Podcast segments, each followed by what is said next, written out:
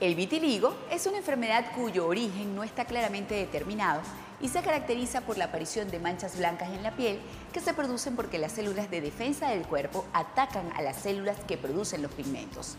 A continuación, la doctora Ingrid Rivera, dermatóloga y pediatra, nos explicará los tratamientos a seguir para el manejo de esta patología en niños.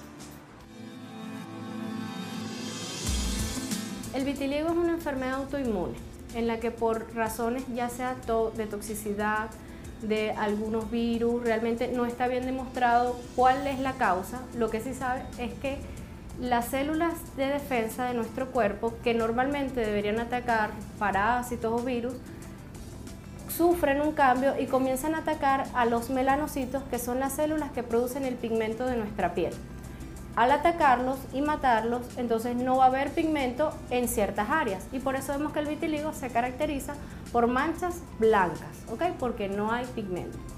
El tratamiento va destinado más que todo a disminuir estas células de defensa que están alteradas para que no se siga extendiendo el vitiligo y de alguna forma para volver a repigmentar todas esas lesiones que están sin color. Es frecuente en todas las edades, lo podemos tener desde niño, inclusive, aunque se hayan mejorado, volverlo a repetir cuando ya está en la edad adulta.